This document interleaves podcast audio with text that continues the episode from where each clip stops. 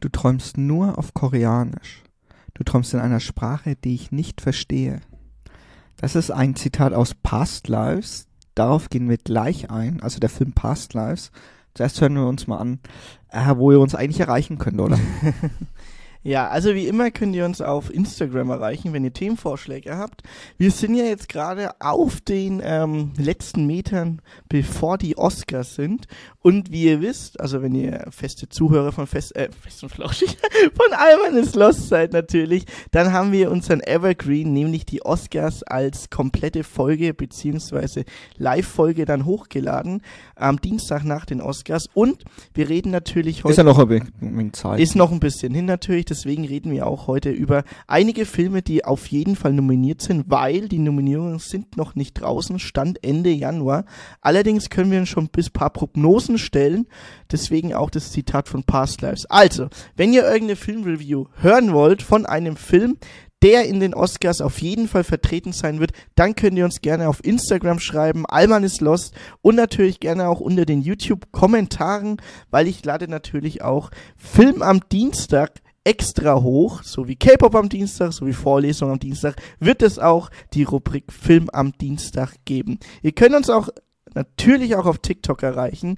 Ähm, da habe ich jetzt auch in den letzten paar Tagen einigen Leuten zurückgeschrieben, die unter einigen Reels beziehungsweise TikTok oder YouTube Shorts kommentiert haben unter den ähm, aktuellen Themen. So, wie immer jeden Dienstag 13 Uhr Spotify, Anchor FM, Apple Podcast und YouTube. Dann war in den Retro am Sonntag, Alman ist Lost.news, äh, war ja die Folge Multiversum, das war Folge 3 Mhm. und das war schon, war eine der coolen Folgen, fand ich auch. ja, man, man, man hört auch so ein bisschen vom, vom Ton her oder von der Technik her, wie man uns, wie wir uns halt ein bisschen weiterentwickelt haben natürlich. Nach 90 Folgen ist es natürlich auch ein Usus, dass man Das das, eineinhalb Jahre her und Ja. ja. Und die Sache mit dem Multiversum ist ja wirklich, dass, äh, dass das ja ziemlich breit getreten wird in der Filmindustrie Mhm. zurzeit auch. Aber ich finde es immer noch einer der spannendsten Konzepte überhaupt. Und deswegen hört da gerne mal rein. Folge 3 Multiversum mit auch einer richtig schönen Top 3, die wir damals aufgenommen haben. Top 3. Das mit dem Filter? Ne, welche Multi, in welchem, in welchem, Par- wenn wir in anderen Paralleluniversen wären, was wir dann sagen. Ach so, würden. ach so, ach so, okay. Ja, also richtig cool. Dann kommen wir zu einer Sache, die jetzt recht aktuell ist, also heute Aufnahmedatum 22.01.2024. Am Wochenende waren die größten Proteste der letzten Jahrzehnte. Also die gehen Mhm. jetzt schon, das war einer der größten ever.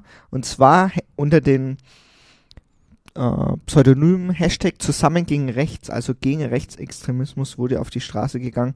In über 114 Städten, über 1,5 Millionen Menschen. Es wird geschätzt vielleicht sogar noch Ja, mehr. so drei Millionen haben sie sogar geschätzt. Ja, also sie konnten nur eine grobe Zahl Ja, weil machen. sie ja teilweise die Demos abbrechen mussten vom Veranstalter, weil sie zu groß geworden sind. Und da muss man sagen, wir sind ja ein bisschen Nostradamus in den letzten Folgen gewesen, weil wir haben eigentlich vorhergesagt, dass ähm, wir haben, also um es vielleicht mal zu recappen, wir hatten in Folge 73 AfD vor der Bayernwahl ein bisschen auch verzweifelt gewirkt, weil wir gedacht haben, hey, wann stehen denn die Leute auf und Hm, wann es genug ist, genug. weil, weil man irgendwie die Mehrheit, äh, den irgendwie diese, diesen Eindruck bekommen hat, dass immer mehr dann doch AfD-Fan in Anführungsstrichen Mhm. sind. Selbst normale Leute in Anführungsstrichen, auch bei uns im Freundeskreis, wo wir gedacht haben, hey, wie kommst du jetzt auf die Annahme? Und was denn das für ein Gebla? Sind dann auf den Trichter gekommen, hey, die AfD dann doch zu wählen. Und wir waren ja dann doch de der Meinung, eigentlich auch in den letzten Folgen, dass es irgendwann mal richtig die Bombe platzen wird und eine fette, fette Demo geben wird. Hm. Und tatsächlich ist die fette, fette die Demo, gekommen, die fette, fette Demo. Und ich muss schon sagen, ich war schon auch Oh, gerührt. ich in hatte Gänsehaut. ich Muss schon sagen, wir waren tatsächlich nicht bei den Demos dabei, Mhm. aber ich muss tatsächlich sagen, ähm, ja, ich fand's richtig cool, auch die Aussagen. Vor allem, es war so eine unaufgeregte Demos. Mhm. Also es war nicht irgendwie wie bei den Verschwörungsleugnern und bei der AfD, dass man da irgendwie eine Ampel, die da hängt, ist. Mhm. Sondern nee, es war einfach nur, hey, wir sind die Zivilgesellschaft, wir hatten jetzt die letzten Zeit während Corona auch andere Probleme oder Ja. jetzt halt gerade, aber wir zeigen uns mal kurz und sagen, hey, der AfD geben wir hier keine Stimme. Das ist nicht die Mitte der Gesellschaft. rechts, ja. Und das muss ich sagen, das war richtig cool. Und das Geile war, der, was, was, was, der Eiwanger, die, diese Proteste sind linksradikal unterwandert. ey. ja, Alter, was ich, ich muss halt sagen, wir hatten ja schon die Schlussfolgerung, dass man AfD-Positionen auch keinen Lautsprecher geben darf und Mhm. sollte. Also sowas wie zum Beispiel, ähm, ja, man kann jetzt mal rechtere, äh, rechtere. Ansichten oder es gibt Verschwörungsermüden, die äh, eben dieser Herr Aiwanger, ich will, ich will den Namen einfach nicht mehr sagen. Ich habe Hupsi. ich hab das in den letzten Den Folgen musst du schon einfach gemerkt. auch lächerlich machen eigentlich, den Hupsi. Ja, das machen sie schon bei Bayern 1, das habe ich Ja, letztes ja, Mal auch den gehört. Und Hupsi. ich will einfach nur sagen, man darf solchen Verschwörungstheorien auch überhaupt keine Plattform Nee. geben in der Hinsicht. Und die gleichen- Verschwörungs... Das heißt so eine Theorien. Ja. Was? Äh, Verschwörungs... Erzählungen. Erzählungen, Verschwörungserzählungen. Einfach keine ähm, Plattform geben. Und deswegen ist es ganz, ganz wichtig, auch von den demokratischen Parteien, auch wenn die AfD demokratisch gewählt wird, ist sie auf nicht, nicht wirklich auf dem Boden des Grundgesetzes. Deswegen Mhm. wird darüber diskutiert, Deswegen dass sie ist ja verboten wird. nicht demokratisch. Das ist ja der Punkt. Ja, beziehungsweise es wird halt darüber diskutiert, ob man sie verbieten kann. Mhm. Deswegen hatten wir in Folge 73, auch wenn ihr jetzt schon oft drauf verweist, aber wir haben da wirklich sehr drauf ähm, erpicht und sind auf diese ganzen Verbotssachen eingegangen und dies, diese Thematiken sind immer noch aktuell, also diese Führen Widers sind immer noch ähm, sehr wichtig und sehr aktuell, deswegen ja, hört euch einfach mal die Folge rein, ich fand die sehr gut und auch ähm, die Folge, Folge, äh, Folge 75 Hass, Hass, Hass, Hass. wie wir da auch richtig Hasskommentare Hass! bekommen haben, ohne dass wir wirklich äh, darüber, äh, also da hat man auch gesehen, wie unreflektiert argumentiert wird. Ja.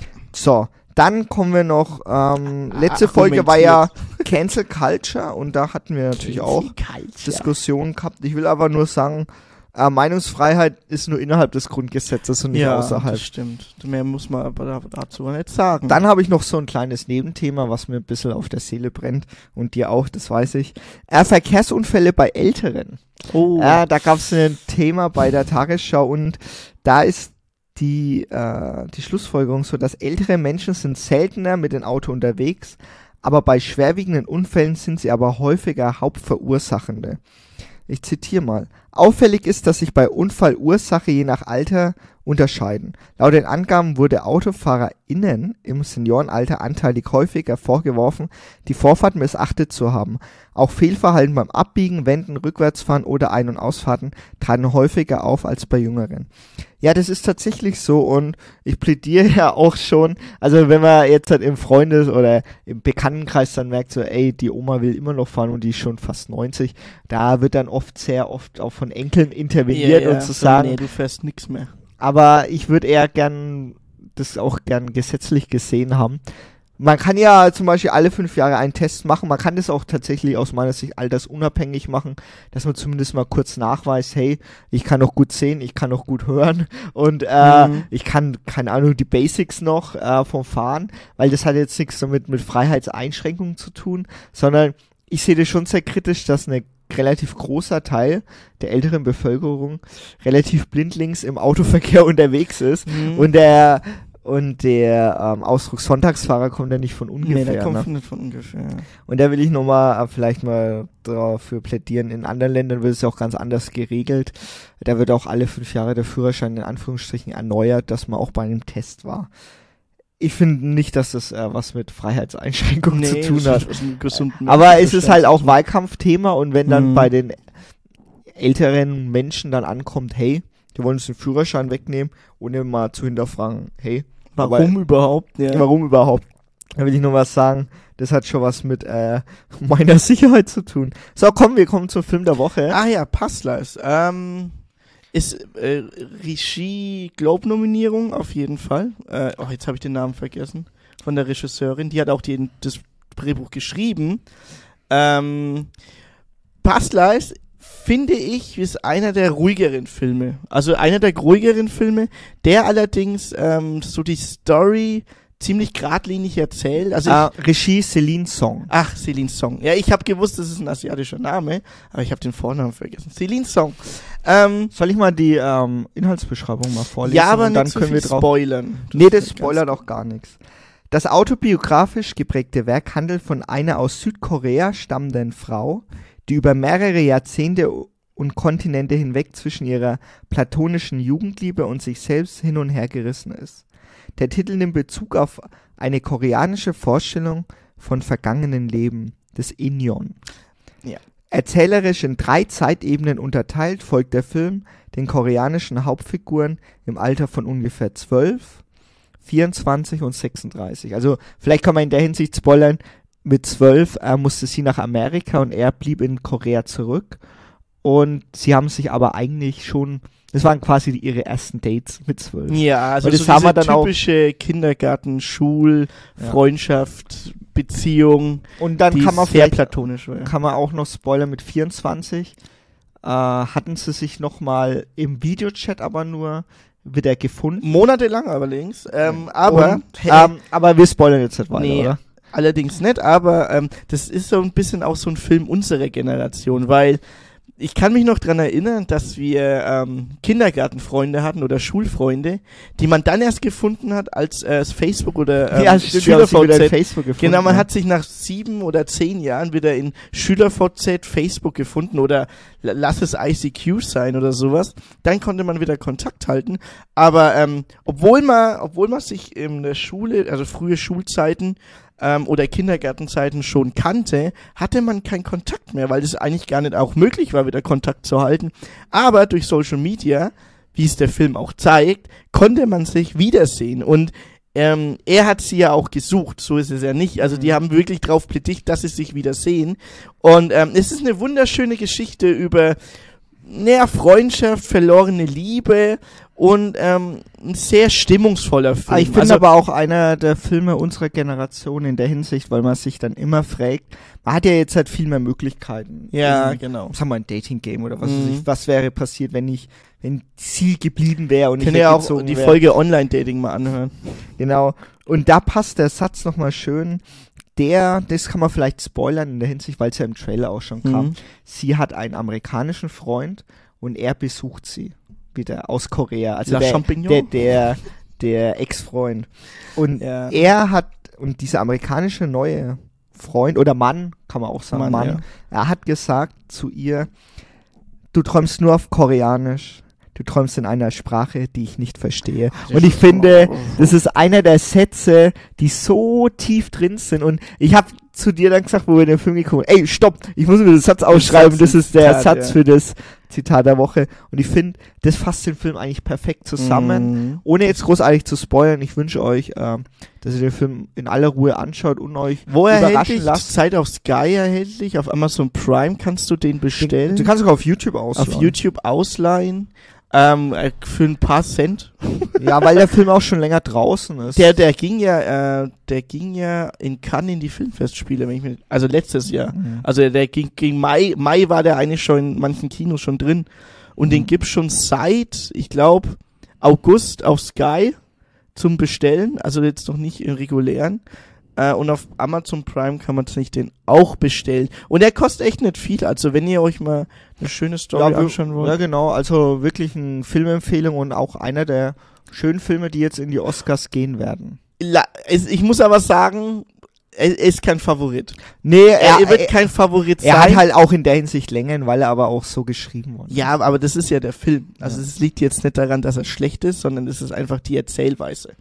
Genau. Und die Charaktere werden euch überraschen. Ja, und ich jetzt- jetzt schon. Du hast Ich jetzt hab noch einen Song. sehe ich Genau, gerade. weil ähm, wir tun K-Pop am Dienstag nach hinten, deswegen habe ich J-Pop am Dienstag genommen. J-Pop? Okay. Ja, weil ich habe nämlich Pretender von Official Heidständischem, Dändischem. Ich habe dir das. Video ja, ja, gezeigt. ich habe das Skript gesehen. Ich dachte, das ist ein Rechtschreibfehler. Nee, nee, das ist so. Und es hat 500 Millionen Klicks und 500 Millionen Was? Klicks können ja nicht lügen. Wir haben das Video zusammen geguckt.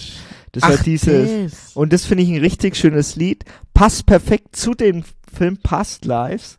Ähm, Ah, Jetzt mit, äh, in Anführungsstrichen, verpasste Liebe. Mm. Und deswegen hört euch mal dieses Lied an. Wirklich ein schönes Pianostück. Und da müsst ihr aber den Untertitel anmachen, dass ihr checkt, um was es geht. Außer ihr könnt natürlich Japanisch, ne? Also, kommen wir in die neue Folge rein. 1, 2, 1, 2, 1, 2. Einen wunderschönen guten Tag. Hier ist Harald Glöckler. Und dieses ist der erste Podcast, der erste Podcast. Po- Harald Glücklers Podcast. Alles klar. Also so ist unser Neuer Einspieler, ey. Den höre ich jetzt erst zum zweiten Mal vielleicht. Einmal beim Testen, aber jetzt halt immer noch witzig. Also, Harald Glückler, herzlichen Glückwunsch zu deinem Podcast. Wenn du gerne bei uns mal reinhören würdest, äh, würden wir uns freuen. Ähm, Also so reingestolpert sind wir nicht in unsere ersten Folge. nee, oder? das nicht. Ich weiß gar nicht, ich, ich muss mal unsere erste Folge wieder hören. Das ist jetzt echt schon eineinhalb Jahre her. Aber gut, ähm, wir springen ins Thema die erste Folge mit einer halben Staatskrise. mit einer halben Staatskrise. Also es ist die Folge Russland-Deutsche. Nee, nee, die, unsere erste Folge. Achso, unsere, Ja, ja, stimmt. Nee, die Stimmt, unsere erste Folge war eigentlich, ob wir nochmal in die Philippinen einreisen dürfen oder nicht. Bonbon in der Club. Aber gut, äh, jetzt geht's um die Folge Russlanddeutsche. Ähm, Und ja, ich erkläre jetzt einfach mal den Begriff Russlanddeutsche. Ähm, ihr könnt auch, wie gesagt, die Infos finden. hier ähm, unten im Video verlinkt ich habe natürlich. da auch, auch einfach relativ einfach in der ähm, Bundeszentrale einfach mal gegoogelt, weil ähm, das ja in die äh, Sache kommt, äh, politische Bildung. Ne? Mhm. Und da findet man den Begriff Russlanddeutsche ist ein Sammelbegriff für die deutschen bzw. deutschstämmigen Bewohner Russlands und anderer Nachfolgestaaten der ehemaligen Sowjetunion und des ehemaligen Russischen Reichs, einschließlich der Deutschbalten, also so Lettland, äh, Balkanstaaten. Liechtenstein. Also Lettland, Lettland und Estland. Die Geschichte der Russlanddeutschen ist bis heute noch aktuell, ja. Deswegen machen wir auch die Folge. In der Bundesrepublik leben ca. 2,5 Millionen Russlanddeutsche. Ähm, ich glaube, es sind sogar noch mehr, habe ich irgendwo gelesen, aber es ist auch so eher eine wahre Zahl. Dennoch ist das Wissen über die Mehrheitsbevölkerung ist das Wissen bei der Mehrheitsbevölkerung relativ begrenzt. Haben Russlanddeutsche zwei Heimaten, eine Heimat oder irgendwie auch sogar gar keine? So, dann stelle ich mal direkt die Frage, Endo. Wir sind ja mit vielen aufgewachsen mit vielen Russlanddeutschen, Mhm. auch in der Schule. Ja. Und da ist so die Frage, hast du die Geschichte der Russlanddeutschen überhaupt gekannt oder wurde das jemals bei dir in der Schule thematisiert? Also Weil ich muss jetzt ich vorab wusste, wo sagen- die herkommen. Aber ich wusste nicht, wieso Deutsche in Russland waren und Ah, das habe ich ja nicht gewusst. Das wurde nie wirklich in der Schule ähm, erzählt. Das ist mir dann auch aufgefallen, als ich die Kommentare zu den äh, Video von ähm, Mr. Wissen to Go äh, gelesen hatte. Dann ist mir auch aufgefallen, ich wusste tatsächlich auch fast gar nichts darüber. Ich habe, als wir dann das Thema uns festgelegt haben, dass wir das machen wollten, und äh, dann mit der äh, Folge Aussage, aber das muss mindestens eine Stunde sein, weil äh, das wirklich ein breites Thema ist, dachte ich auch so, okay, ja, das ist äh, ein ziemlich großes Thema. Und dann habe ich mir das Video von äh, Mr. Wissen to Go angeguckt und äh, muss sagen, das ist auch ein, ein langes Skript rausgewonnen, weil das wirklich eine lange Geschichte ist, ähm, die mit viel Verfolgung einhergeht. Ähm, wir gehen mal das rein äh, zeitlich auch jetzt mal durch. Und zwar fängt es an im 15. Jahrhundert, und zwar im Russischen Reich. Das Russische Reich wächst extrem. Ne? Mhm. Du musst dir vorstellen, 15. Russland- Jahrhundert. 15. Jahrhundert. Also Zarendynastie? Ja, genau. Es geht nämlich um die Kaiserin Katharina II., also Katharina die Große. Sie hat nämlich eine Einladung rausgebracht, einen Koloni Kolonistenbrief quasi an die europäischen Länder.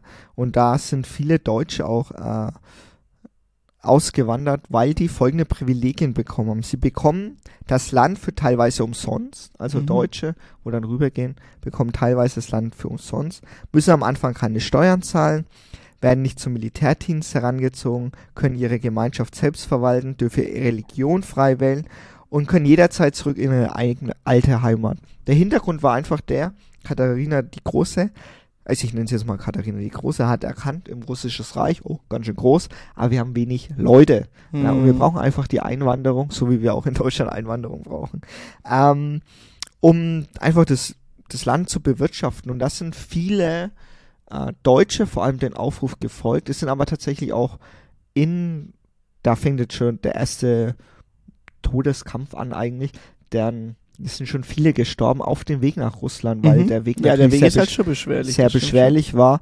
und äh, haben sich dann aber angesiedelt und man nennt es, man nannte sie beiläufig auch zum Beispiel Donauschwaben oder Wolgadeutsche. Also Donauschwaben kam schon. aus Die dem Wolgadeutsche, also das heißt, die haben sich in dem Gebiet der Wolga niedergelegt. Genau, genau.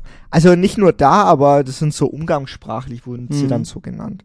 Die meisten Ver Familien blieben in großen Kolonien zusammen. Also ganz viele, wo sie dann einfach Dörfer gegründet haben, ganz große Dörfer, wo dann aber echt sehr viel Deutsch geredet wurde oder fast nur Deutsch, um die deutsche Kultur zu bewahren einfach. Und man muss ja bedenken, das war jetzt im 15. Jahrhundert, das sind ja fast. Das sind über 500 Jahre. Ja, ja, also es sind schon ganz große Geschichten auch, die da erzählt wurden, weil man ja auch bedenken muss, dass es natürlich ganz viel Land gab in Russland, mhm. das bewirtschaftet werden musste. Und da waren, wie gesagt, die Deutschen ähm, dankbar dafür, dass sie da die Chance bekamen und dass sie auch dort äh, sein durften.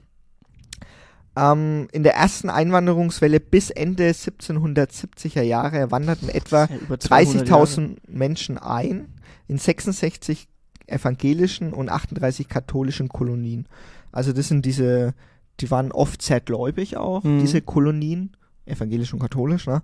Und ähm, ist aber auch so der Hintergrund. Ich denke mal, wenn du auswanderst aus Deutschland, willst du vielleicht auch was nimmst Religion, du mit genau was nimmst du mit deine Religion nimmst du mit das Kreuz und die das Familie Kreuz und die Familie nimmst du mit Sonst ja mehr nicht in der zweiten Einwanderungs Einwanderungswelle im frühen 19. Jahrhundert unter Zar Alexander I.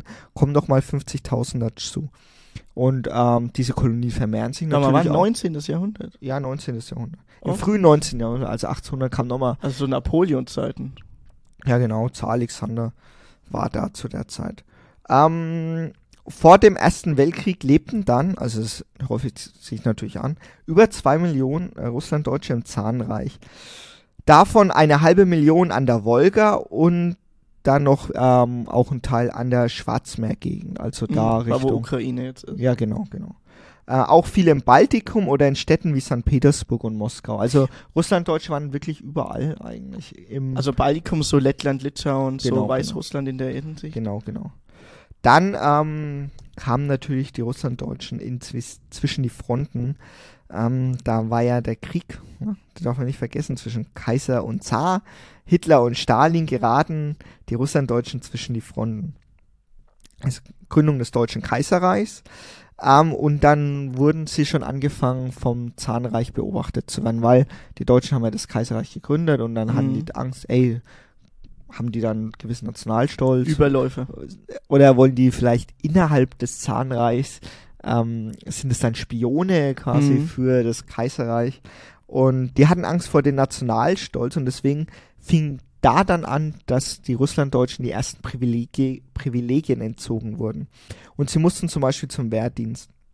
Aufgrund dessen sind auch tatsächlich viele Russlanddeutsche oder ein Teil, diese, für die es möglich war, sind dann nach Kanada oder in die USA ausgewandert von Russland mhm. und haben da Kolonien gegründet. Es gibt noch viele Deutsche in Kanada, das vergisst man ja, oder, oder Deutsche in äh, USA, die auch in die so religiösen ähm, Metier leben. Also ja, in diesen stimmt. Die auch noch katholischen oder evangelischen. Dwight Schrute? Es gibt, es gibt so ein, ich weiß, wir hatten es noch nicht, aber es gibt so ein schönes, äh, ähm, so ein schönes Video, wo gezeigt wird, äh, wo alles auf der Welt Deutsch geredet wird. Und da gibt's noch dieses Dialekt des Amerikanisch-Deutschen, mhm. des Kanada-Deutschen, Brasilien-Deutschen. Ne? Ah, ja, gibt's ja, ja immer ja. noch, da gibt's ja dieses, äh, wie heißt das?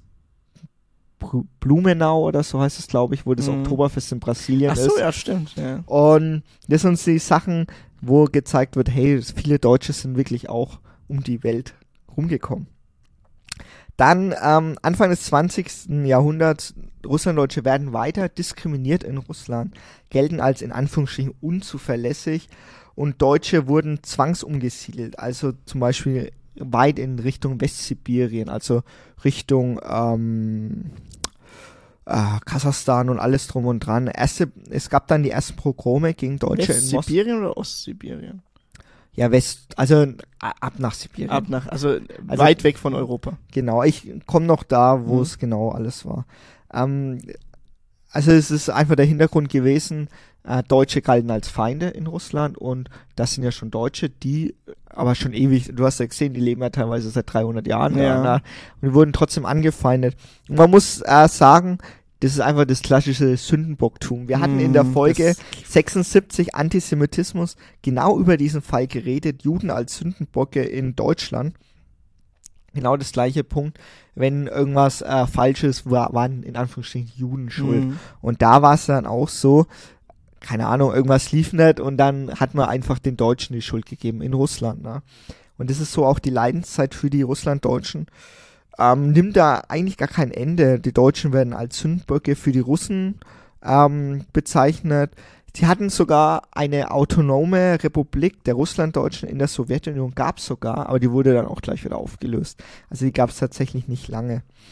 Und unter Stalin wurde das nochmal radikaler. Also es gab da ein Verbot deutscher Bücher, Ortschaften wurden auf Russisch umbenannt. Also es gab ja viele deutsche Ortschaften, weil ja alle Deutsch geredet haben natürlich. Mhm. Die wurden auf Russisch umbenannt äh, müssen Zwangsarbeit leisten, mussten dann auf Baumwollplantagen in Tadschikistan, müssten in die Wälder zum Holzfällen, Arbeitslager, alles drum und dran. Wir werden später noch eine äh, hören, die auch ähm, darüber geredet hat, ähm, wie ihr Opa davon erzählt hat, aber das kommt später.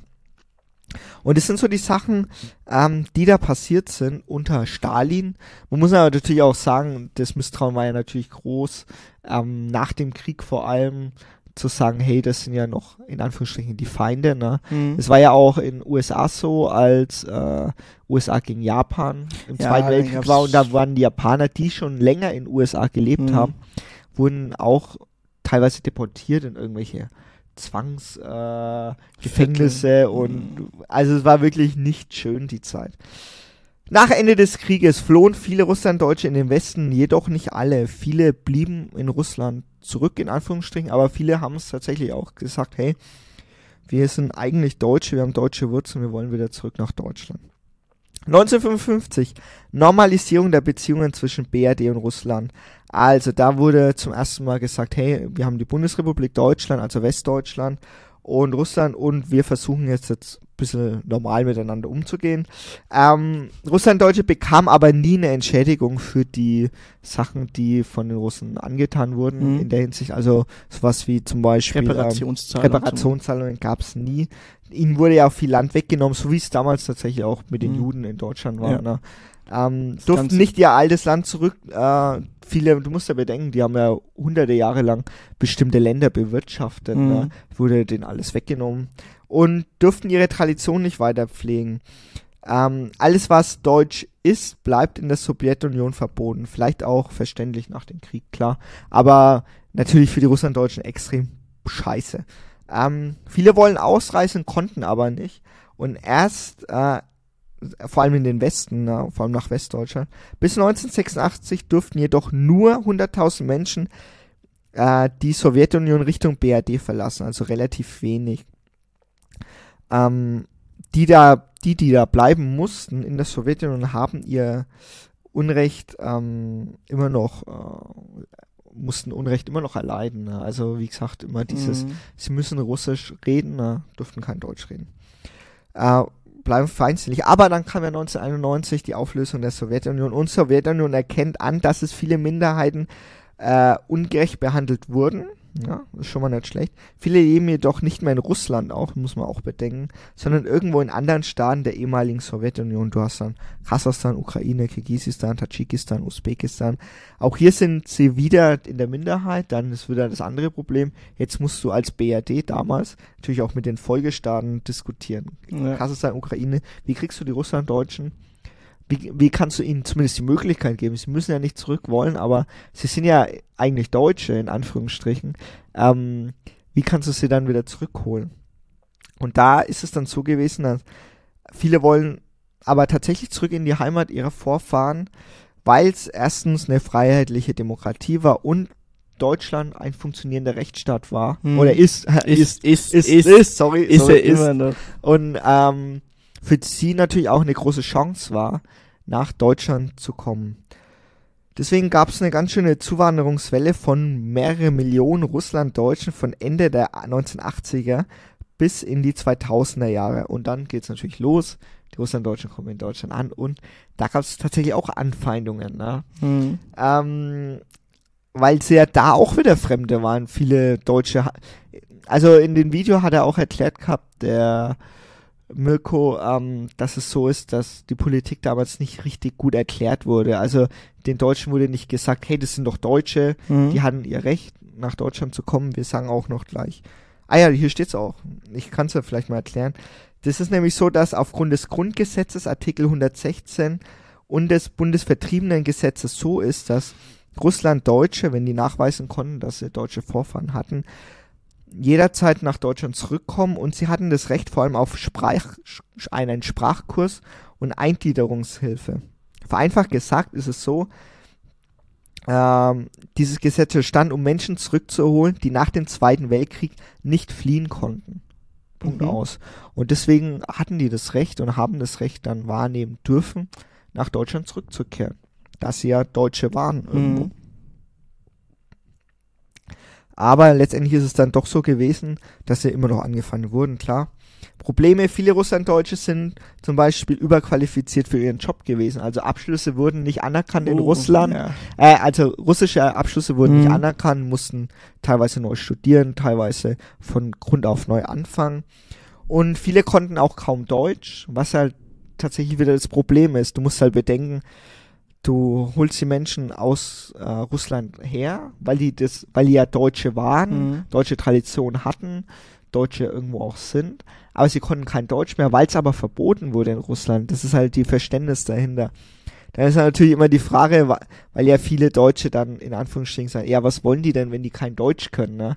Und Ja, ist halt die Sache, deswegen gab es ja diese Sprachkurse, aber das hat auch nicht immer durchgeschlagen, weil viele Russlanddeutsche auch teilweise, wir hören später noch an Einspieler, wo das nochmal erklärt wird, äh, dass sie teilweise sehr viel untereinander dann doch Russisch geredet haben. Mhm. Vielleicht ist es auch so ein Reflex, hey, ich komme in ein neues Land und mich versteht keiner, dann will ich doch irgendwo die Ja. Heimat. Wir, wenn wir auf den Philippinen sind, dann reden wir ja natürlich auch nur Deutsch. Ja, das stimmt. Wir reden jetzt kein Englisch, was ja die Hauptsprache in äh, Philippinen ist, neben Filipino, aber wir reden ja auch Deutsch untereinander mit Mhm. den anderen Deutschen. Das ist irgendwo auch verständlich, ne? muss man auch so sehen. Aber es gibt natürlich auch viel, viel Positives, ähm, die die Russlanddeutschen mitgebracht haben. Zum Beispiel erstens, äh, die evangelischen Gemeinden haben sich gefreut, dass es ganz viel Zulauf gab, weil Ja. viele Russlanddeutsche sehr gläubig sind. Tatsächlich auch, wir hatten ja den Hintergrund schon, dass die, äh, dass ja viele evangelische und katholische Gemeinden damals gegründet worden sind. Viel, der Glaube ist ja, ja natürlich auch als Rückzug in fremden Land, ne? Das ist so ein Halt auch für viele Menschen. Und äh, ja, Sportvereine haben viel Zulauf bekommen, war auch ein schönes Beispiel, Mhm. muss ich sagen. Wir haben auch mit vielen Russlanddeutschen Fußball gespielt, also überhaupt kein Problem. Und natürlich die Arbeitskräfte sind gebraucht worden. Also die wenigsten Russlanddeutschen sind ja arbeitslos. Also die sind ja irgendwo alle integriert, in Anführungsstrichen, in den Arbeitsmarkt integriert, haben alle Häuser gebaut. Also es ist nicht so, dass in Anführungsstrichen, was ja immer so als Klischee gesagt wurde, ja, die liegen den Staat auf der Tasche. Das ist natürlich kompletter Schwachsinn. Also wer mal in einem russischen Laden war oder was weiß ich, der Ja, weiß ja. genau, da wird ähm, Handel betrieben. da wird Handel betrieben und da ist, äh, also wie gesagt, das ist äh, ein Klischee, das auch gar nicht stimmt und ich glaube auch gar nicht wirklich äh, verbreitet ist.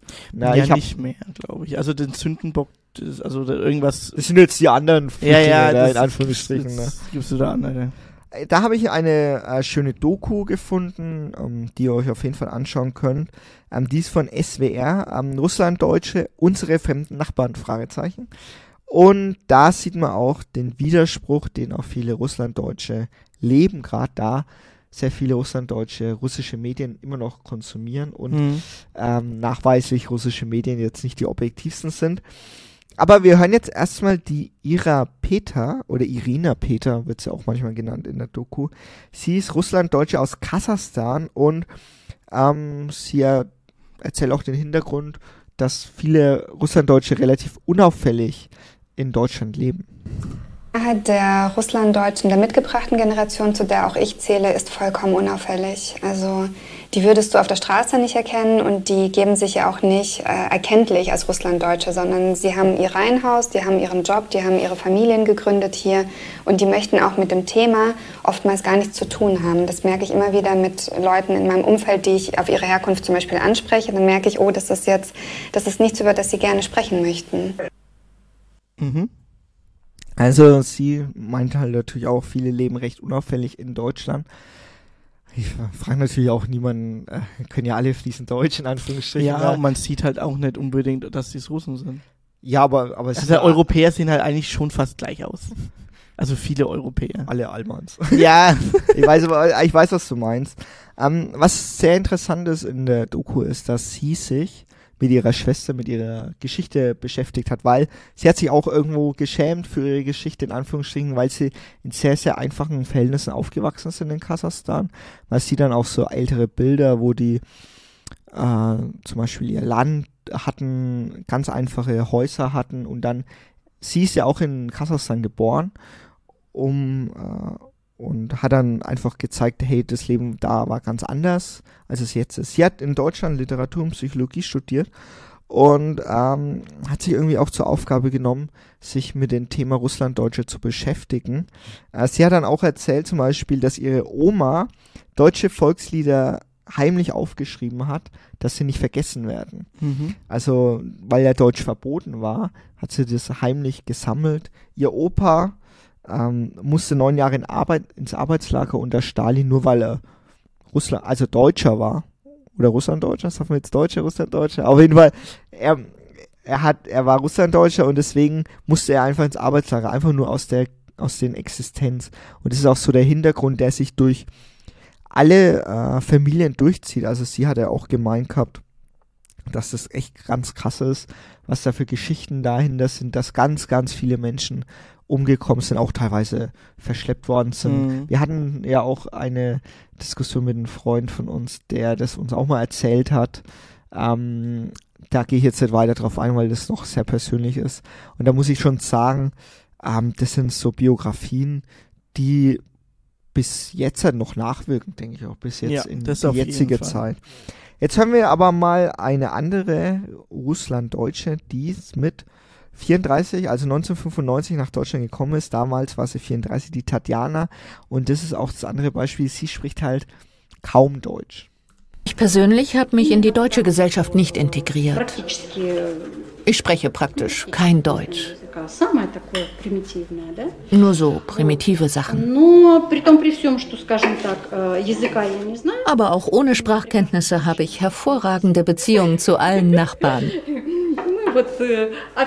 Wir unterhalten uns halt auf dem Niveau, das ich beherrsche. Ja, also sie spricht halt tatsächlich kaum Deutsch, aber zur Erdenrettung, in Anführungsstrichen muss ich sagen, da kommt dann die Tochter noch dazu in der Doku und sagt, ja, sie kann schon ein bisschen Deutsch, aber sie traut sich halt kaum zu reden. Aber ist halt so auch das Hauptproblem, ne? wenn du natürlich in der Familie relativ wenig äh, Deutsch redest, klar, dann äh, bleibst du bei Russisch. Mhm. Und wenn du ganz viele Freunde hast, die Russen sind und auch lieber Russisch reden wollen, ist es halt schwer, in Anführungsstrichen, mit den deutschen Nachbarn zu reden. Ja, das ist auch wieder klar. Es ist aber bei der bei den Kindern und bei den Enkeln, ich glaube, sie hat auch schon Enkel, äh, schon wieder anders, die natürlich auch sehr viel Deutsch reden. Das war dann auch ganz lustig in der äh, in der Doku, als sie dann zusammen im Esstisch waren, dann hat die Moderatorin gefragt, hey, zu den Kindern und redet ihr lieber Deutsch oder Russisch? Und da kam der Vater von rechts, der so, hier wird jetzt zuerst mal Russisch geredet. und da hat der eine Sohn schon gesagt, ja, aber untereinander reden wir schon Deutsch und Deutsch ist schon meine, unsere Heimat und wir wissen auch, dass es, hat der Sohn gesagt, dass es äh, für uns einfacher ist, in Deutschland zu leben als im jetzigen Russland. Wir haben viel mehr Freiheiten, haben viel mehr Möglichkeiten. Der Vater, der dabei war, sieht es in Anführungsstrichen ein bisschen anders. Der war auch relativ radikal in seinen Aussagen, muss ich ehrlicherweise sagen. Der hat aber dieses, ich glaube, der hat so ein Identitätsproblem in der Hinsicht, dass er nicht ganz genau weiß, wo er dazugehört. Er weiß schon, dass er, dass er irgendwie Deutscher ist, aber irgendwie auch Russe und dann hört er die ganze Zeit russisches äh, Fernsehen und da haben wir ja die Folge 26 Fake News gehabt, wo wir uns mit Fake News und hauptsächlich auch mit RT Deutsch beschäftigt haben. Mhm. Und da könnt ihr euch nochmal nachhören, dass das eigentlich immer noch das gleiche ist mit, ah ja, relativ äh, viel Propaganda. Das auch natürlich zu Widersprüchen führt, denn du hast dann das Problem zum Beispiel, dass dann gesagt wird, russisches Fernsehen versus Tagesschau. Oder? Mhm. Und das ist halt immer so eine Sache. Ich meine, ähm, wir wissen ja alle, dass, äh, dass also er sagt zum Beispiel, jede Regierung ist korrupt. Genau. Und jedes Staatsfernsehen ist korrupt. Und ich, ich versuche mir meine eigene Meinung zu bilden von den Korrupten und den Korrupten. Aber das ist ja genau das Ziel von äh, Putins Russland natürlich, zu sagen, hey, wenn, ihr wisst ja, also der, der sagt ja auch von sich, die sagen ja von sich gar nicht, dass sie saubere Nachrichten machen. Die sagen, Mhm. die sagen einfach direkt ihre Propaganda. Ja. Und die Leute wissen das auch, dass es Propaganda ist. Aber die Message dahinter ist ja, dass man dadurch dann denkt, oder dass der Zuhörer dann denkt, na gut, das ist in Russland auch Propaganda, wir sind ja nicht blöd. Klar ist es ja Schwachsinn, was da erzählt wird, Mhm. aber die Deutschen, die machen auch Propaganda. Ja. Und das ist eigentlich das ganze Ziel von äh, Putins Russland. Und deswegen ist es vielleicht auch ein bisschen auch viel für die Leute, dann immer ähm, die Nachrichten einzuordnen.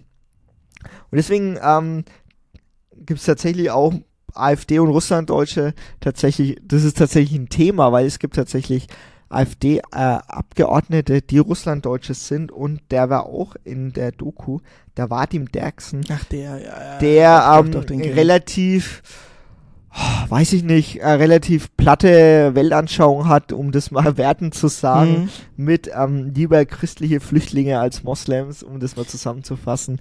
Ich will auch gar nicht weiter drauf eingehen, weil das ist so ein klassisches, da werden Flüchtlinge gegeneinander ausgespielt und hey, wir waren damals Fremde, wieso kriegen die alles und wir nix, was natürlich gar nicht belegbar ist, in Anführungsstrichen.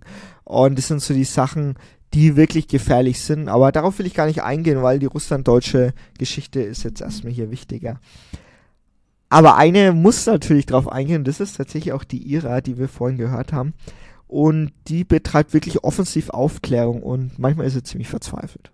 Manchmal empfinde ich meine Arbeit auch als so sinnlos. Ich denke, ich kämpfe wirklich gegen Windmühlen mit all der Aufklärungsarbeit und Arbeit gegen rechts. Aber dann kommen doch Nachrichten von Menschen, die, die sich bestärkt fühlen durch meine Sicht und die dann sagen, hey, und weißt du was, im Familienchat habe ich jetzt doch der Cousine oder dem Onkel oder dem Vater widersprochen und das gibt mir dann Motivation.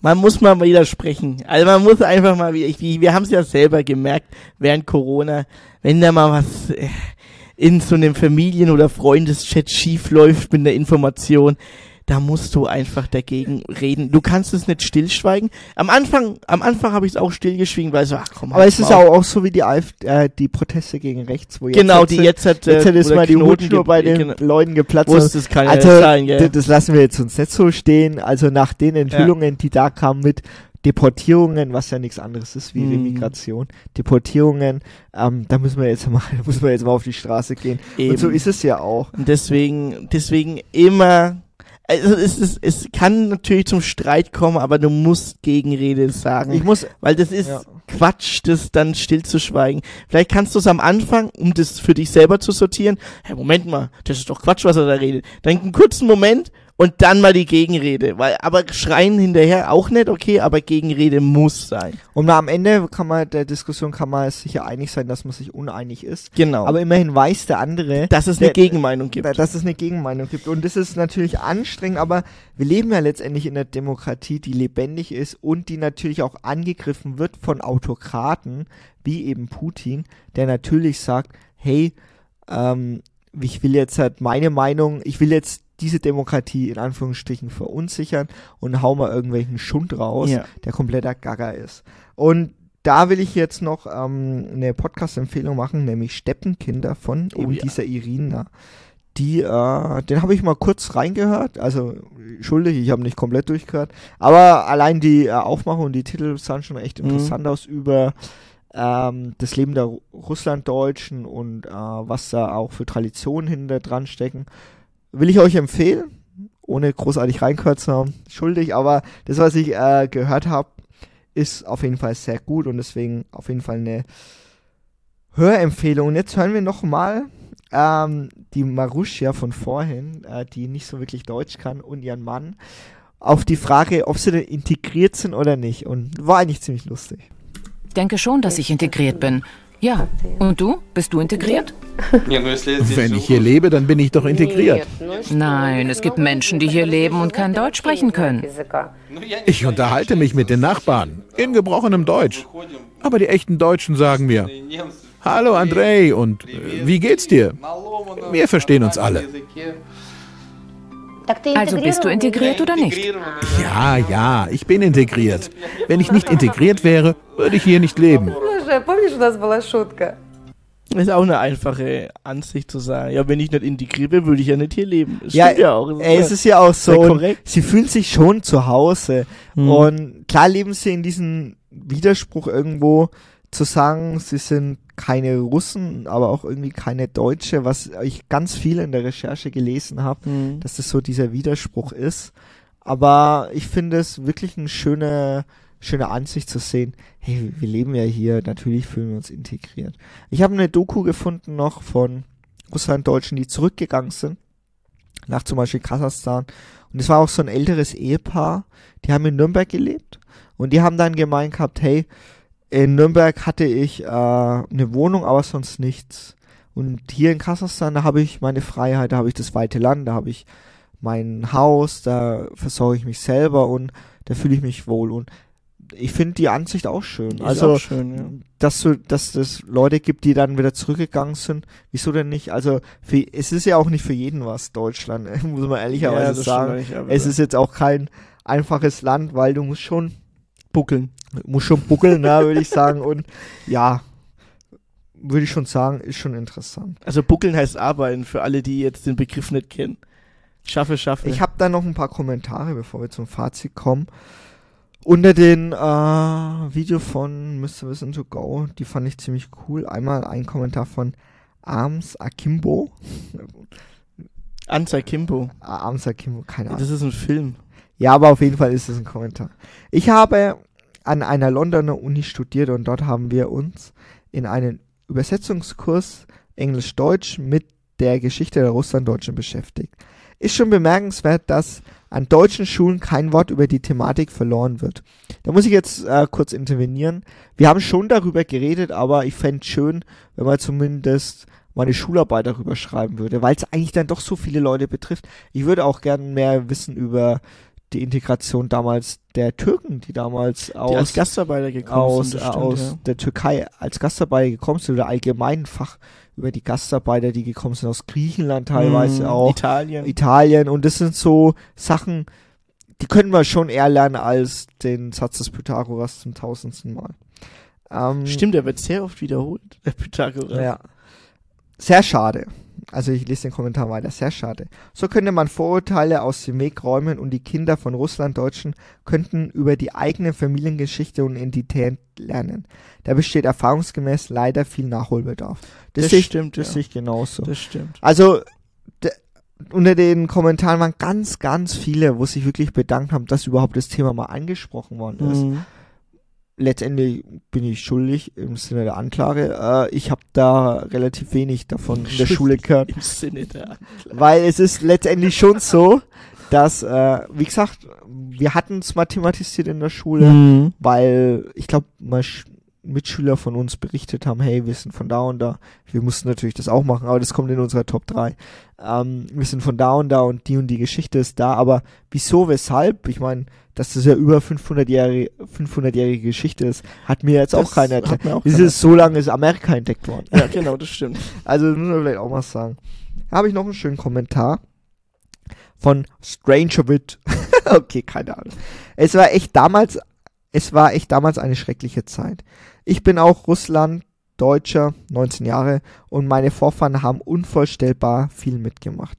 Meine Uroma hat so viele krasse Stories darüber, über Hunger, Verfolgung, Flucht, Verbannung, ihrem Vater, der aufgrund seiner Nationalität erschossen wurde und so viel mehr. Das Traurige ist, dass dieser Teil der Geschichte nie wirklich aufgearbeitet wird und das alles wird wohl bald in der Vergessenheit äh, gerät. Da muss man sagen, das ist ein ganz großer Unterschied zwischen Russland und Deutschland, wenn du siehst, wie in Deutschland ähm, zum Beispiel der Antisemitismus aufbearbeitet worden ist, Allgemein die, deutsche Geschichte. äh, die ganze, also von KZ äh, Aufklärung über da, also da haben wir wirklich keinen Nachholbedarf. Da wird in Deutschland Mhm. echt viel gemacht in den und Schulen. es ist auch gut, weil du zum Beispiel in solchen Städten, großen Städten, die Stolpersteine, die Stolpersteine, die Hammer. Also das also ist richtig ich eine der gut, schönsten Sachen. dass wir diese Erinnerungskultur haben. also diese Änderung Das ist wirklich Das ist wichtig. falls auch das Geile, weil Trevor Noah hat's ja erzählt, er war jetzt äh, ähm, ein paar Wochen oder vielleicht Monate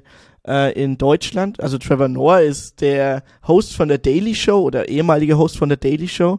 Ähm, Und der äh, eigentlich Comedian. und Comedian, der hat ein Stand-up gemacht und da ging es in der ersten halben Stunde sehr, sehr viel über Deutschland und auch deren Erinnerungskultur und dass das halt nicht als, ähm, wie sagt man, äh, ihr seid ihr, also zu unserer jungen Generation oder zu der neuen Gener Nachkriegsgeneration, dass das nicht so gezeigt wird, sagt, ja, ihr seid schuld, ihr seid schuld, nein, nein, sondern es ist passiert und wir kommen damit klar, dass es passiert ist, aber wir schauen zu, dass es nicht nochmal passiert. Und, und da, im Vergleich dazu gibt's ja in Russland überhaupt keine, also ich glaube, die haben in Anführungsstrichen auch andere Probleme gerade, aber ja, da wird's jetzt nicht so die große Erinnerungskultur innerhalb der Russen geben, wo es dann Mit heißt so, stalinistische Säuberung. äh, stalinistische Säuberung und alles drum und dran. Das wird's wahrscheinlich unter Putin nicht geben. Wenn's anders ist, Das ko- sind könnt ihr mich- Freiheitskämpfe waren das. äh, Freiheitskämpfe. könnte mich ja gern korrigieren, aber ich glaube nicht, dass äh, in den Schulfächern wirklich äh, die Geschichte der Russlanddeutschen und deren Verfolgung wirklich aufgearbeitet wird und darauf ist dieser Kommentar auch bezogen. Ein Kommentar habe ich noch, den finde ich sehr schön. Äh, kurz vor dem Fazit äh, von, äh, ach egal, Meryl Green oder so. also, die, die, ich kann diese Die Namen, Namen sind echt übel, ey, manchmal.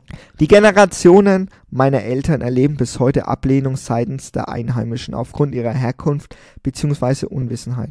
Trotzdem haben unsere Eltern und Großeltern ein kleines Stück Wiedergutmachung erfahren, welche ihnen von keiner anderen Seite zuteil wurde. Also, in Anführungsstrichen, dankbar dafür, dass in Mhm. Deutschland ähm, sie sich wieder ein Leben aufbauen konnten, obwohl sie ganz lang verfolgt worden sind in Russland.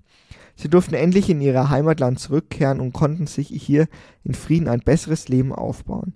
Nicht wenige unter uns haben Häuser, sind Techniker, Akademiker, Selbstständiger oder arbeiten in sozialen Berufen.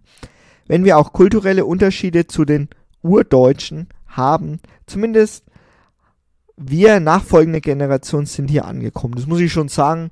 Unsere Mitschüler, die Russlanddeutsche waren, es war- war für uns waren das alles Almans. Deutsche. Ja, Die ja, ja. Wir, die waren genauso Deutsche wie wir Deutsche sind. Aber wir, wie Ja. gesagt, in unseren Top 3 kommen wir kurz darauf. Ja, ja. Aber das ist wirklich das, wir Deutsche, wir sind eigentlich alle Deutsche, wir sind zusammen in der Schule gegangen. Auch unsere türkischen äh, Mitschüler, letztendlich waren sie auch Deutsche. letztendlich haben wir alle einen deutschen Pass. Ja. Aber wir sind Deutsche, wir haben Deutsch, wir haben Unterricht gehabt, wir haben alles zusammen gemacht und ähm, wir sind in Deutschland aufgewachsen. Können für Deutschland deutsche Nationalmannschaft spielen, also sind wir Deutsche. Das Fertig aus. stimmt. Wir würden gerne auch Trainer für die philippinische Nationalmannschaft werden.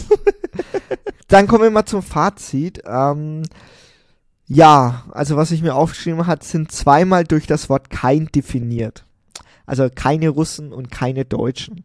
Ja, vielleicht ist es einfach an der Wortbildung äh, und an der Herkunft. es gibt ja halt kein Wort dafür, oder? naja, naja, letztendlich ist es ja so, sie sind keine Russen und keine Deutschen. Naja, ich fand's Aber aber, ich fand's schön, wie es, wie es der, ähm, in, in dem letzten Einspieler, wie es der Mann gesagt hat, ich fühle mich integriert hier in Deutschland, sonst würde ich nicht hier leben. Also würde ich Das sagen, er ist, er ist mehr Deutsch als Russe, aber er spricht Russisch. Genau, und er schaut halt zu viele russische Nachrichten. Ja, Das würde ich ihm gerne mal ans Herz legen. Ich habe, ich hätte zwei, drei Einspieler von ihm nehmen können, aber ich hatte, darauf hatte ich einfach keine Lust, weil er ist schon sehr, also, sehr Russi traditionell russische Familie, sagen wir mal so. Ähm, ein Satz, der häufig gekommen ist, das ist auch klar, in Russland waren wir die Deutschen, in Deutschland sind wir die Russen. Hm. Ich finde aber, alle, wo jetzt hier leben, sind jetzt Deutsche, fertig aus. Das ist mein Fazit. Also, haben, also, ich sag mal so rein rechtlich deutscher Pass, ja, sind Deutsche. Ja, es sind noch Deutsch. Klar, ja, genau. Ja, natürlich, wir haben alle Aber wenn sich Migrations- jemand als Russe fühlt und lebt in Deutschland, kann er sich auch, ist er auch Russe, wenn, wenn er will. Ja. Also ja. ich sag mal, ich, ich sag mal so, Ja, So- aber das ist doch so- was anderes. Also in Deutschland ist doch jetzt mittlerweile also so. mal rechtlich gesehen ist er deutsch. Ja, aber auch Also vom, Gru- vom Grundgesetz ist doch so, Genau. dass jeder in Gleich Anführungsstrichen willkommen ist, jeder gleich ist Mhm. und jeder hat auch einen anderen Migrationshintergrund. Letztendlich sind die. Deutschen, viele Deutsche sind ja auch aus Polen zum Beispiel geflüchtet Mhm. oder sind woanders her und für mich sind es dann auch Deutsche. Ja. Letztendlich leben wir unter den äh, deutschen Vielfalt, die möglich ist durch das Grundgesetz, Mhm. hatten wir ja schon als Folge. Ähm, und jeder hat die Freiheiten, die Deutschland ihnen bietet und die bringen schon natürlich auch, sich an Recht und Gesetz zu halten. Das ist ja logisch. Ne? Das ist ja logisch. Und Pünktlichkeit. Steht auch, ich verstehe auch gar nicht, wieso das immer eine politische Debatte dann ist. Ja, ne? aber das, das ist ja, das muss man nicht wieder äh, aufhauen. Aber das sind so die Sachen, deswegen sind es für mich Deutsche mit Migrationshintergrund. Und das ist, sind wir ja so auch. wie wir, ja. Genau. Ähm, und ja, ich sehe das. Ich finde wichtig auf jeden Fall, dass man in der Schule ein bisschen mehr in der Geschichte darüber lernen würde, weil das würde auch Vorurteile abbauen, wie schon gesagt. Und äh, was uns natürlich interessieren wird, sind eure Erfahrungen, wenn ihr auch selber Russlanddeutscher seid. Ja, ich habe gemerkt, allein bei der Recherche, da ist ganz schön viel Druck dahinter. Da wollen sich viele auch äh, erklären und sagen, hey, darüber wird ganz wenig berichtet aus ihrer Sicht. Ähm, darüber würden wir gern äh, mehr Mhm. hören. Und deswegen Haben wir jetzt auch gemacht. Genau. Und wenn ihr noch irgendwie Vorschläge habt, auf was wir noch eingehen können, können wir das gerne auch mal machen. Das auf jeden Fall. So, dann springen wir jetzt in die Top 3. Ein Adler, der versucht hat zu fliegen, hast du versucht einzusperren. Das kenne ich noch. Ich, ich, ich habe den, den Einspieler, habe ich glaube ich vor ein paar Wochen mal gehört, als du mir gesagt hast, du hast neue Einspieler. Aber ich habe das Gesicht nicht mehr so. Den Adler. Den Adler hast du versucht einzusperren. Sehr gut. Sehr guter Einspieler. Also, aber vorneweg, bevor wir jetzt mit den Top 3 anfangen, würde ich jemanden grüßen. Einen absoluten Evergreen, sag ich mal, ist er. Ähm, er ist einer der ersten ähm, K-Pop am Dienstag Zuhörer, der jede Folge, beziehungsweise jeden Snippet K-Pop am Dienstag gehört. Ich sag jetzt keine Namen, aber ähm, Wochenende Party mit dir war geil. Wir sehen uns auf jeden Fall. Also, äh, Grüße gehen raus an, ähm, ich glaube, der ist noch tiefer in dem Game drin, K-Pop, als ich. Ähm, deswegen Grüße an unsere Er wäre auch auf jeden Fall einer der Teilnehmer für den K-Pop-Stammtisch, der, Der- schon öfter mal gepitcht worden ist, K-Pop-Stammtisch. Ja, den ich nur moderieren werde. Ich werde mich nicht daran beteiligen. Aber Aber, K-Pop-Stammtisch, vielleicht ist das ein Format, was wir mal bringen könnten. Auf jeden Fall. Und da wäre er wie Teilnehmer Nummer eins. Er ist ähm, ähm, komplett drin. Äh, once forever. Also, springen wir in die Top 3. Unsere Top 3 ähm, ist, ähm, was man als Halb-Filipino immer gefragt wird. Also, falls ihr es noch nicht mitbekommen habt, hier in Ähm, Folge 90. wir also sind ich würde ich würd, äh, sagen, äh, Fragen an Deutsch-Filipinos. an ist die- Fragen, also was Deutsch-Filipinos immer gefragt werden. Ja genau, die Top 3 Fragen an Deutsch, Deutsch-Filipinos. vor allem Deutsch-Filipinos, es gibt ja halb in jeder Hinsicht. Ja. Also, falls ihr es noch nicht mitbekommen habt, Folge 90 sind wir gerade. Wir sind ähm, Deutsch-Filipinos. Ähm, und da gibt es natürlich immer diese Klischee-Fragen, die uns immer gestellt werden. Ich, ich stelle einfach mal die erste ähm, Frage. Also mein Platz 3 ist, ähm, macht deine Mama auch so gute Frühlingsrollen? Ich würde es ich würd's, ähm, unter der Frage stellen, die Frühlingsrollenfrage. Die Frühlingsrollenfrage. Das ist so wie es, äh, äh, ähm, äh, das ist so eine, wie sagt man?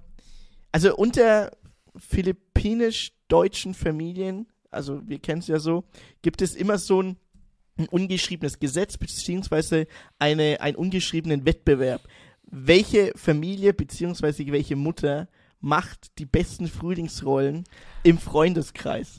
Ob das jetzt ein Wettbewerb ist, lass Es ich ist ein. Wettbewerb, weil es, jeder bringt immer seine, sein eigenes Rezept raus, weil es gibt etlich viele Rezepte für Frühlingsrollen. Und das könnt ihr überhaupt nicht damit vergleichen, irgendwie beim Asia-Imbiss irgendwelche Frühlingsrollen, diese kleinen da, diese kleinen Frühlingsrollen Happen da zu essen bzw. zu bestellen. Hausgemachte philippinische Frühlingsrollen, Rollen, auch bekannt als Lumpia. Ganz wichtig, philippinischer Begriff, Begriff Lumpia ist der Begriff für Frühlingsrollen. Ähm, gibt es natürlich auch ein, äh, einen, ein ungeschriebenes Gesetz, Ausschreibung, dass es ein Wettbewerb ist, wer die besten Frühlingsrollen. Ah, wenn die kommt, dann, ah, so leckere Frühlingsrollen. Ist immer das Gleiche und es wird immer zu viel gekocht. Also, meine drei war, ähm, macht deine Mama auch so gute Frühlingsrollen. Dann meine 3 ist, ähm, ich überlege gerade. Ja, ich mache das als 3. Seid ihr da geboren? Na, Die Frage wird tatsächlich oft gestellt. Hast du das auch in der... Nee, ich habe was ähnliches. Ja, aber, also seid ihr da geboren? Also wir sind nicht da geboren, sage ich jetzt mal gleich. Mhm. Aber ähm, die Frage stellt sich in der Hinsicht schon manchmal, weil ähm, wir haben ja wir können, also ich habe keinen philippinischen Pass, aber wir können einen beantragen. Genau, jeder doppelte. Staatsbürgerschaft. Und mittlerweile geht es jetzt auch einfacher. Mhm. Früher musste man den ja abgeben, den deutschen Pass, was ich ja nie machen würde. Ich wäre nicht verrückt. Nee, der, Weil einer wir der mächtigsten Pässe der Welt. Mit dem philippinischen Pass kommst du wirklich nicht weit. Ne? Da kommst du vielleicht bis Philippinen. Nee, da kommst nicht du weiter. in, ähm, ich glaube, in die südostasiatischen Länder. Ja, in, nach kommst du Indonesien kommst du visafrei. und so Zeug. Ja, genau. Und Thailand auch. Aber, aber die Sache mit da geboren ist immer so im Hintergrund. Ähm, ja, finde find ich eine Frage, die eigentlich, eigentlich fast die Eins ist, aber das ist die Top 3 Frage, die eigentlich immer gestellt wird. Und die, glaube ich, auch jeden ähm, ähm, Deutsch mit Migrationshintergrund hier gestellt wird. das kann man ja auch so sehen. Ne? Ja, das Seid ihr da stimmt. Seid geboren? ihr da geboren? Das ist so. Also früher in der Kindheit waren wir halt oft drüben. Hm. Eigentlich immer Sommerferien. Ähm, deswegen haben wir auch so einen guten Draht zu unseren Verwandten da drüben. So, meine zwei. Kannst du die Sprache? Also es ist einmal so ein Ding. Also wenn du, ich glaube, das ist für jeden Migranten in Deutschland, ähm, der nicht in, im, sag mal, im Herkunftsland geboren ist, echt schwer und aufgewachsen ist, ist es schwer, ähm, die, sag ich jetzt mal, Heimatsprache zu lernen, wenn sie jetzt nicht Deutsch ist. Also wenn du, zum Beispiel, wir sind in Deutschland groß geworden, auch aufgewachsen und geboren. Wir können ja fließend Deutsch, wie, wie ihr hört, sonst würden wir nicht den Podcast machen. Aber die philippinische Sprache zu lernen, wenn man nicht dort, dort aufgewachsen ist, ist, finde ich, eine der schwersten Sprachen. Weil das ist extremst schnell, also wenn ihr, ihr wisst, wie Spanisch ist und Filipino zu sprechen, ähm, ist noch mal ein Stück schwerer. Also es ist extrem schnell. Äh, wenn ihr mit einem, Flie einen, einen, einen Spanier kennt, der fließend Spanisch spricht mit seinen spanischen Freunden, Kollegen, ist auch extrem schnell zu verstehen auch. Und das ist Filipinos, Filipinos reden noch mal extrem schnell und verschlucken auch Wörter und es ist denen auch scheißegal, ob man es verstanden oder nicht. Aber was ich wirklich sagen muss, wenn wir die philippinische Sprache hören, können wir aus dem Kontext erschließen, über wen gelästert wird. Aus dem Tonfall weiß Aus man, Tonfall ob man gemeint man- ist oder nicht. Ja, aus dem Tonfall weiß man, wer gemeint ist. Und ähm, das ist halt, das ist auch so ein Ding, das mit der Sprache. Ich würde es gern können, zu sprechen, beziehungsweise verstehen, okay. Kontext finde ich okay, kann man verstehen, aber sprechen, ein Ding der Unmöglichkeit. Ich kann ein paar Wörter, aber ähm, das Gute daran ist an den Filipinos, äh, die sprechen halt alle Englisch. das ist halt wirklich so. Die, die mit Sicherheit sprechen da 90% Englisch fließend, wirklich fließend. Dann komme ich einfach direkt zu meiner 2 und die ist einfach nur Spanisch, Fragezeichen. Und da erkläre ich mal den Kontext. Also es ist nämlich so, dass die Philippinen äh, von den Spaniern damals kolonisiert wurden. Als einziges asiatisches Land wirklich ist es tatsächlich auch ein christliches Land geworden, weil die, Sp- äh, die Filipinos tatsächlich relativ sehr streng katholisch sind Sehr streng und katholisch. ja, muss ich schon sagen, also da wird sehr gerne an Gott geglaubt, sagen wir mal so. Und äh, da muss man auch sagen, das ist auch der Hintergrund, wieso es ein Teil der Philippinen sind, die einen spanischen Dialekt haben und man sich dann aus dem Kontext auch relativ viel verstehen kann. Mhm. Ähm, eine Folgefrage, die oft gestellt wird, die jetzt aber nicht in meinen Top 3 ist, ist natürlich auch, äh, ob man dann auch weit kommt mit Englisch. Und da will ich nur tatsächlich sagen, ja, mit Englisch kannst du eigentlich mit jedem reden auf Englisch. Ja. Äh, Philippinen Philippinen kann sehr gut Englisch, weil Englisch tatsächlich die Amtssprache ist. Als Hintergrund, ähm, die Philippinen haben über 7000 Inseln. Und Und, 170 verschiedene Sprachen. Oh, genau, mindestens 170 verschiedene. Und da ist wirklich so, dass, da, dass die eine Insel teilweise die andere Insel nicht versteht. Entweder können die dann Englisch oder Tagalog oder beziehungsweise Filipino, die Hauptsprache. Und die zweite große äh, Sprache ist dann tatsächlich noch äh, Cebuano oder Visaya, Visaya. das wirklich eher Im an den Süden. Spanisch angelegt ist. Genau, wird im Süden Und- gesprochen und Tagalog im Norden. Und das ist so der Hintergrund, um zu sagen, hey, also äh, deswegen Spanisch, Fragezeichen, wieso Spanisch? Wieso die Spanier? Ja, Spanisch. Es sind die, es, es, war, es war ein. Witz ne, von äh, Jokai, von den Stand-Up-Comedian Ja. von Philippinischen.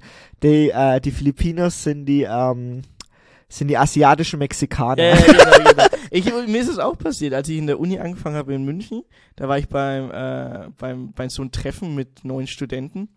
Und dann ein richtig guter Kumpel von mir, mit dem ich ihn halt jahrelang kenne, der ist dann heimgegangen, der hat mich zum ersten Mal kennengelernt, der ist dann heimgegangen und hat dann seinen Eltern gesagt, na, ich habe mich da mit so einem Mexikaner unterhalten. dann ich so, Alter, ey. Das ist ja nicht dein Ernst. Also, dann mache ich mal meine drei, äh, meine eins, meine eins. Ähm, äh, meine eins ist, ähm, welcher Elternteil ist philippinisch? Und da kann man eigentlich zu 90% oder 95% sagen, ähm, der, der mütterliche Teil ist philippinisch. Ähm, väterlicher Teil eher weniger. Also das habe ich jetzt in unserem Freundeskreis überhaupt nicht gesehen, dass, äh, dass der Vater aus den Philippinen ist. Oft ist es der mütterliche Teil, eigentlich am häufigsten. Und deswegen ähm, ist die Antwort ja auch dann immer, ähm, Mutter ist aus den Philippinen und deswegen kocht die auch so gut. Ja, also so wie zum Thema äh, gute Küche, ne? Also, Gute Küche, ja. ja. Also ich, ich finde es auch, da gibt es auch zum Beispiel ähm, so eine so eine so eine Erklärung, warum Essenskultur entsteht. Essenskultur entsteht über Jahrhunderte hinweg. über Mangel. genau, über Mangel. Also wenn es eine Sauerkraut ist auch nichts anderes. ja, wenn es eine, wenn's eine Hungersnot gab, entstehen Essenskulturen, weil dann entstehen ähm, Gerichte, die nur regional entstehen können oder ähm, sozusagen regional zusammengemischt werden können. So zum Beispiel Ratatouille ist ja auch so ein Bauerngericht aus Gemüse. Oder ähm, Sauerkraut mit Bratwurst. Sauerkraut ist ja einfach das klischeehafteste deutsche Gericht im Ausland. Und äh, Sauerkraut ähm, ist ja auch eigentlich so ein Grundnahrungs Anführungsstrichen jetzt Grundnahrungsmittel gewesen. In Philippinen ist es zum Beispiel Reis. Du kannst alles mit Reis kochen. Es wird auch alles mit Reis gegessen. Es gibt auch so viel, also weißer Reis vor allem. Und ähm, Philippinen, die größten philippinischen Erzeugnisse sind wirklich auch ähm, Reis, also Reisernte, Reisterrassen, alles Mögliche, was mit Reis gemacht wird, wird dann auch gegessen. Klebreis, auch Süßigkeiten aus Reis. Und ähm, deswegen hast du auch in den Philippinen extrem viele verschiedene Arten, Frühlingsrollen zu kochen, Frühlingsrollen zu braten, weil es dann doch jeder auch anders da macht, weil es natürlich auch ein regionales Produkt ist Mhm. und aus solchen regionalen Produkten entstehen dann USPs, die halt nur wirklich in dieser Region entstehen können und die auch dann, sag mal, kulinarisch ähm, à la Bonheur sind. Ja, würde ich schon sagen, das stimmt. Ähm, ich habe noch ein paar Fragen, die es nicht geschafft haben. Ich habe auch noch was. äh, wie oft war dir da? Ja, das habe ich auch. Das hab ich Äh, auch, ne? habt ihr da Familie?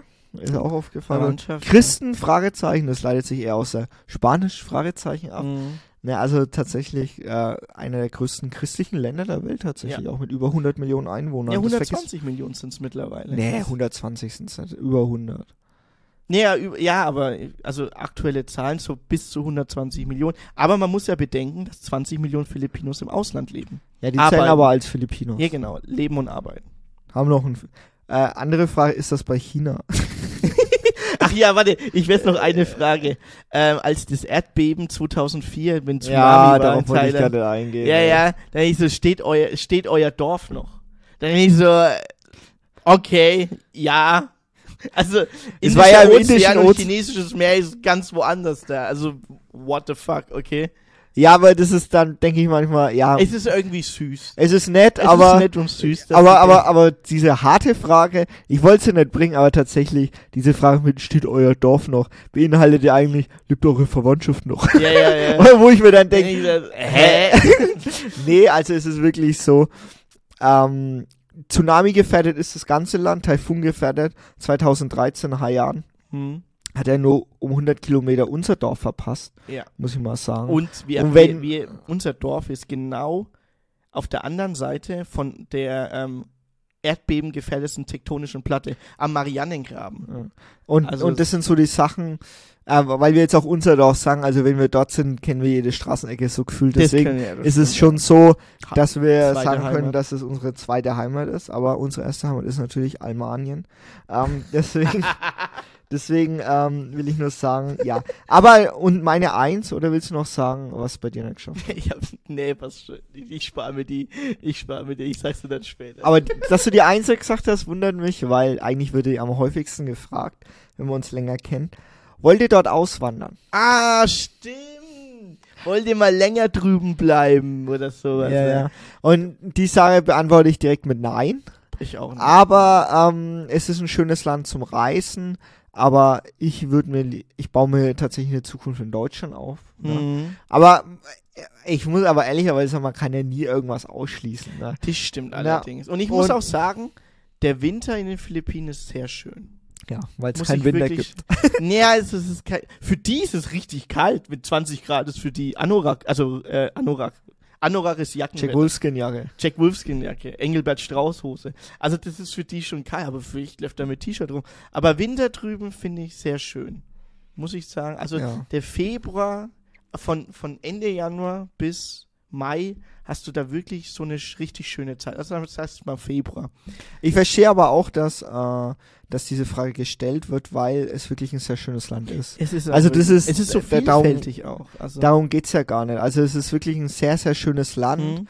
Aber wie gesagt, Auswandern aus meiner Sicht ist es wirklich nochmal ein ganz anderes Level an Leben, das du dort leben musst. und, und, klarkommen muss. Also und das ist wirklich nicht so einfach. das ist wirklich nicht einfach. Ein Wecker kannst du dir eigentlich sparen, weil du kannst eigentlich auch, also das, der ist- das Hahn heißt, kräht. Der Hahn kräht. der Hahn kräht und äh, ja, mehr will ich jetzt eigentlich gar nicht drauf Nee, eingehen. ja, wir können Aber- eine Folge machen darüber. Leben auf den Philippinen.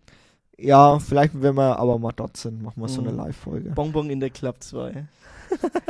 Direkt abgeführt. Direkt abgeführt, ja. So, also, Also, also wie immer könnt ihr uns jeden Dienstag um 13 Uhr mit der neuesten Folge, ähm, also könnt ihr gerne reinhören, könnt ihr äh, auf Spotify, auf Apple Podcast, auf Anchor FM und natürlich auch auf YouTube als Videopodcast.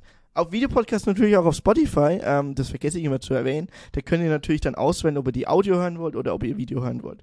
Ähm, dann ähm, würde ich sagen, ähm, freuen wir uns auf die nächste Folge. Ähm, Folge 91. Also es geht langsam Step für Step Richtung Folge 100. Und äh, Folge 100 wird eine ganz besondere Folge. Das können wir euch gerne, können wir gerne ähm, schon mal vorab, foreshadowing. Und natürlich, ähm, kurz vor der Folge 100 haben wir die Oscars. Ich mache jetzt ein bisschen Werbung dafür, weil natürlich jetzt jede Woche ein Film, der Film am Dienstag kommt. Und ähm, deswegen könnt ihr uns auch gerne eure Filmvorschläge für die Oscars ähm, gerne auch schreiben. Wir diskutieren darüber, weil wir haben, sagen wir, die meisten Filme werden wir sehen, werden wir gesehen haben, heißt das dann. Plusquamperfekt. Deutsche Sprache, schwere Sprache. Plusquamperfekt. Ähm, werden wir gesehen haben und können wir auch natürlich dann in unserer Rubrik Film am Dienstag bis zu den Oscars diskutieren. Dann ähm, wünsche ich euch auf jeden Fall eine schöne Restwoche und, wenn ihr uns am Wochenende hört, ein schönes Restwochenende. Bis dann. ciao.